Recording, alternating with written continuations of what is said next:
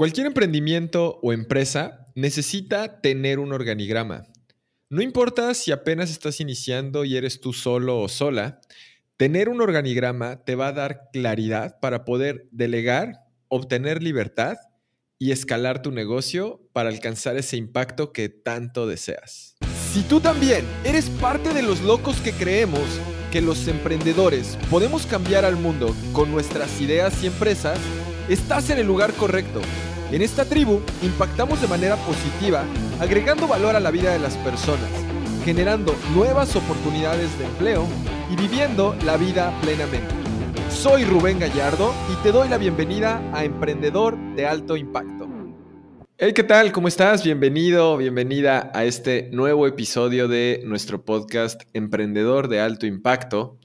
Y el día de hoy te quiero hablar de un tema que es el organigrama es la estructura organizacional de tu negocio. Y estoy hablando de este tema porque justamente durante las últimas dos o tres semanas he estado trabajando en esta parte dentro de Aprendamos Marketing. Y no porque no existiera un organigrama anteriormente, sino como te voy a ir explicando ahorita, el organigrama es algo eh, bastante dinámico, inclusive es como un, lo podemos ver como un ser vivo dentro de la organización.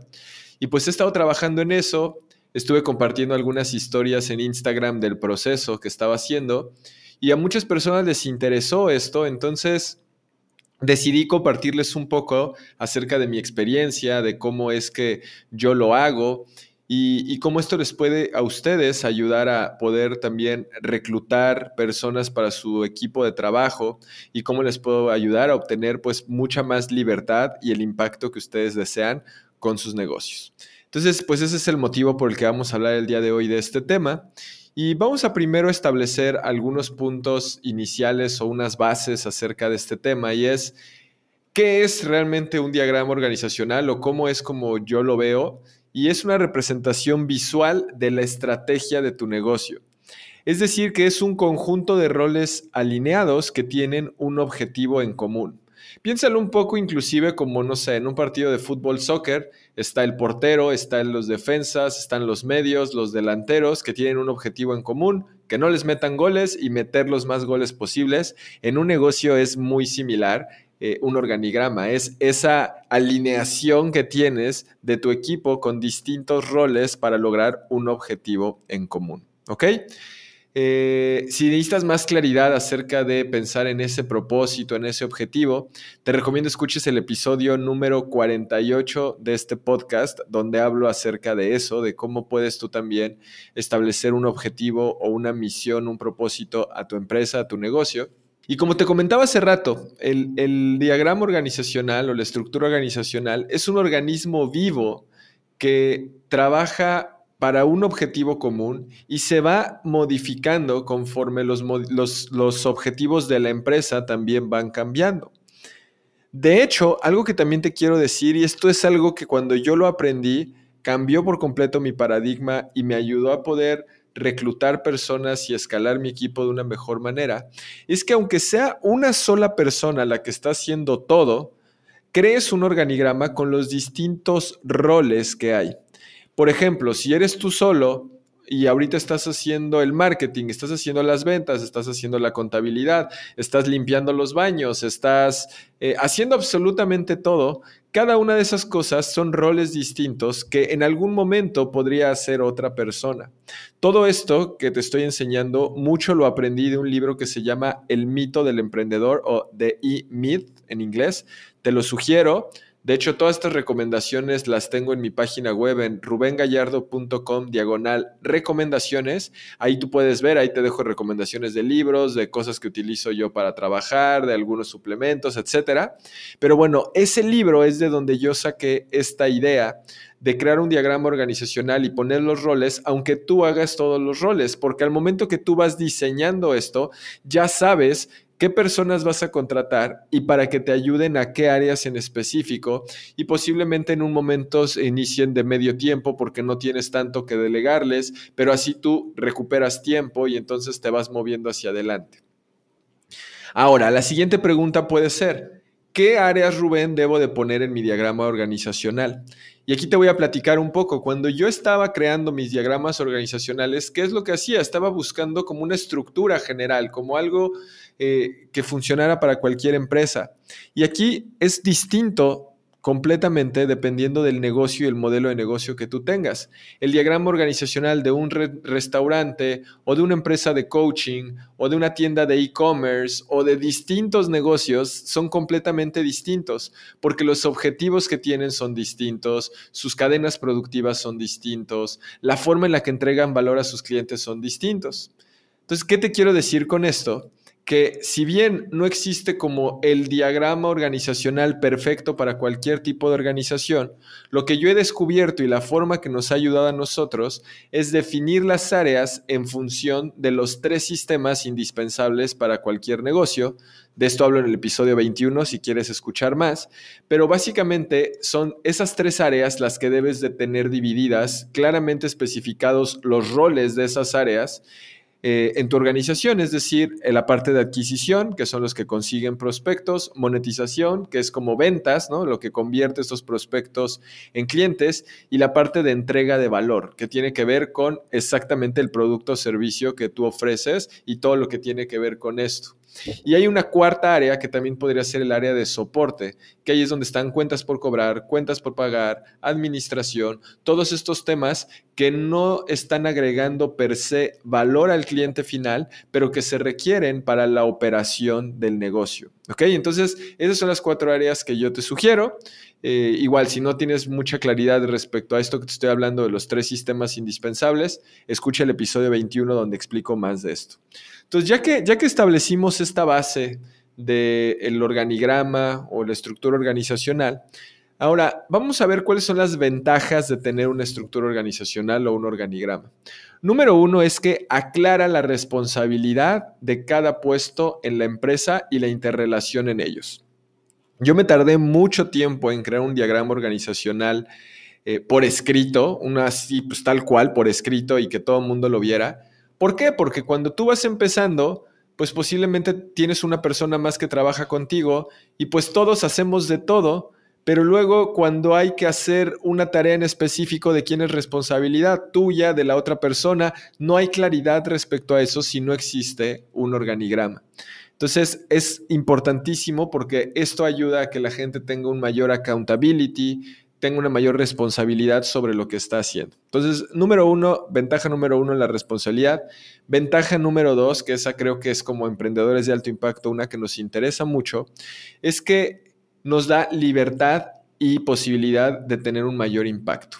Si tú quieres tener un negocio que prospere, que llegue a mucha gente, que tengas la capacidad de transformar la vida de muchas personas a través de tus productos o servicios, necesitas también encontrar a otras personas que te ayuden con el trabajo táctico y de esta manera tú te puedas estar enfocando en el trabajo estratégico. Y a través de crear un organigrama vas a poder saber claramente en qué partes del proceso de tu negocio, de la manera en la que tú generas valor, requieres un equipo, requieres ayuda en este trabajo táctico para que tú puedas seguirte enfocando en la parte estratégica de crear nuevas relaciones, de crear relaciones públicas para tu negocio todo lo que tiene que ver con esa visión que tú quieres alcanzar. Entonces, las dos principales ventajas que yo veo en, crear este diagrama organizacional, este organigrama, es número uno, las responsabilidades se definen más claramente y número dos, la libertad de impacto que tú puedes alcanzar como dueño. Y déjame decirte también que esto ayuda mucho a tu equipo porque les da mucha más claridad y también a ellos les da más libertad para poder saber exactamente los alcances y lo que se espera de ellos en el trabajo. Porque muchas veces como dueños, eh, tenemos expectativas de ellos que tal vez no saben que las tienen y entonces esto nos llega a frustrar, etc. Entonces estas dos cosas son muy importantes. Ya que tenemos claro las bases, ya que tenemos claro eh, las ventajas, ahora me gustaría darte algunos consejos, cinco consejos para que puedas crear tu organigrama. El consejo número uno es, aunado con lo que hace rato decía, es en tu diagrama escribe todos los roles que hay dentro de tu organización.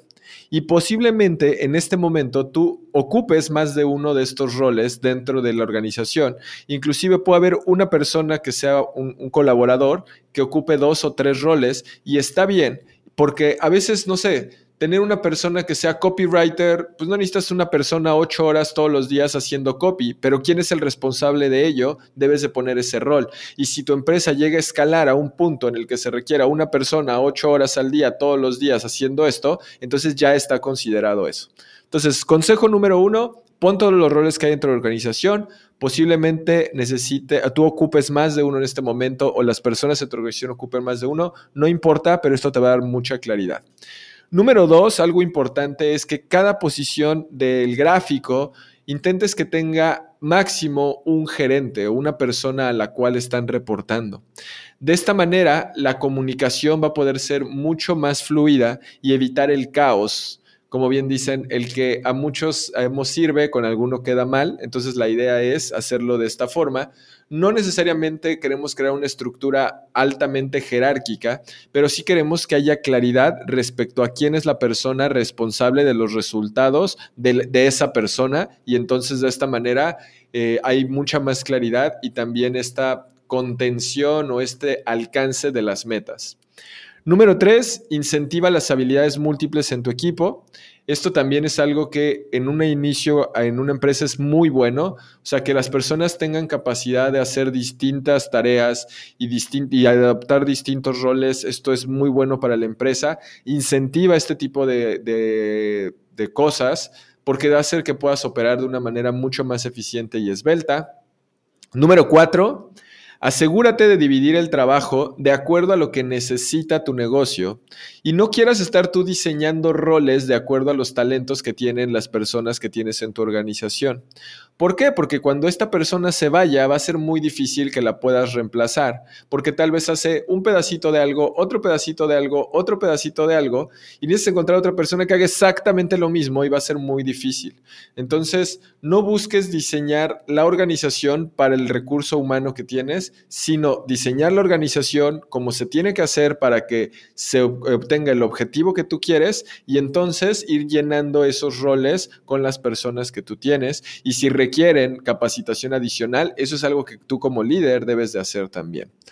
Y número cinco, yo te recomiendo que le designes el nombre a las posiciones en términos de los resultados que ellos van a obtener aquí. Es muy común que haya el director de finanzas, director de operaciones, director administrativo, director de marketing, pero a veces esos nombres les falta como sabor, les falta que se entienda qué es lo que van a hacer. Por ejemplo, nosotros en Aprendamos Marketing, eh, en vez de que se llame director de marketing, se llama líder de atracción. En vez de que se llame ventas y servicio al cliente, es líder de customer experience. En vez de que se llame el director de simplemente, no sé, sistemas, es tecnología eh, y operaciones, ¿no? Líder de... O sea, la idea es que se adecue a lo que tu negocio está haciendo y al resultado que se espera de esa posición. ¿Ok? Entonces son los cinco consejos que te doy. Y por último, lo que quiero decirte es, una vez que ya esté funcionando este organigrama, tenemos en mente que es algo completo, es un ser vivo y es algo que va a estar evolucionando conforme las necesidades de tu empresa y de tus clientes. Pero tú como, como, como el visionario, como el dueño de esto, debes ir previendo cómo se va a ver este eh, organigrama en el futuro y hacia dónde necesita transformarse y evolucionarse para llegar a la visión que tú quieres. Entonces vale la pena tener como el diagrama de hoy y luego tener el diagrama organizacional de cómo se va a ver en un año, en dos años, en cinco años, con esa gran visión que yo quiero lograr. Entonces, bueno, pues eso es lo que te quería compartir el día de hoy. Voy a repasar rápidamente porque creo que ha sido mucho contenido. Intenté estructurarlo de muy buena manera, pero de todos modos vamos a repasar lo que vimos. Vimos qué es un diagrama organizacional, qué es una estructura organizacional, un organigrama. Básicamente son un conjunto de roles alineados con un objetivo en común. Las ventajas te da la ventaja de poder que la gente sepa claramente sus responsabilidades, te da mayor libertad de impacto. Vimos los cinco consejos para crearlo, eh, desde poner todos los roles, eh, que haya máximo una persona a la cual estén reportando, incentivar habilidades múltiples en el equipo, dividir el trabajo de acuerdo a necesidades del negocio, no a las características individuales de los colaboradores o el equipo. Y el número 5, designar nombres de posiciones en términos de resultados. Eso vimos. Prevé el futuro, ten un organigrama futuro, el organigrama de hoy, y con esto vas a poder avanzar mucho más. Si quieres profundizar en el tema, en el libro El mito del emprendedor o de E-Meet, puedes saber mucho más al respecto. De hecho, como te decía, en, en rubengallardo.com diagonal recomendaciones, ahí está una sección de libros, está ese libro y otros más que te recomiendo que estoy seguro que te van a servir. Espero que este episodio te haya sido de mucha ayuda. Si tienes amigos emprendedores, dueños de negocios, personas que trabajan 80 horas a la semana en su empresa y necesitan crear un equipo, este es uno de los primeros pasos. Compárteles este episodio para que puedan liberarse de esto, de la operación diaria para que puedan amplificar el impacto que tienen, para que puedan obtener esa libertad que quieren. Y bueno, pues compárteselos. Muchísimas gracias por escuchar este episodio. Si estás escuchándolo en Spotify y aún no nos sigues, dale, dale clic en seguir. Si estás escuchándonos en Apple Podcast, igualmente suscríbete. Déjanos una reseña, por favor. Te mando un fuerte, fuerte abrazo desde nuestras oficinas en Cancún, Quintana Roo. Si me quieres seguir, puedes seguirme en Instagram como arroba Rubén Gallardo. Personalmente contesto todos los mensajes ahí, así que si quieres contactarme, ese es el mejor medio. Solo tenme un poco de paciencia. A veces no contesto tan rápido porque estoy atendiendo otros asuntos, pero todos los reviso yo personalmente. Te mando un fuerte, fuerte, fuerte abrazo. Espero que este material, este contenido te haya sido de mucho valor. Y recuerda que los emprendedores podemos cambiar el mundo. Bye. Gracias por escuchar este episodio del podcast Emprendedor de Alto Impacto. Antes de terminar, tengo un regalo para ti. Como emprendedores de alto impacto, siempre estamos buscando herramientas que nos ayuden a poder obtener mejores resultados en lo que hacemos. Es por eso que hemos creado una guía con mis herramientas favoritas de productividad. Estas herramientas las utilizamos mi equipo y yo día con día en nuestros diferentes proyectos. Para descargarla visita rubengallardo.com diagonal enfoque y obtén esta guía de nuestras herramientas favoritas de productividad. Nos vemos en el próximo episodio.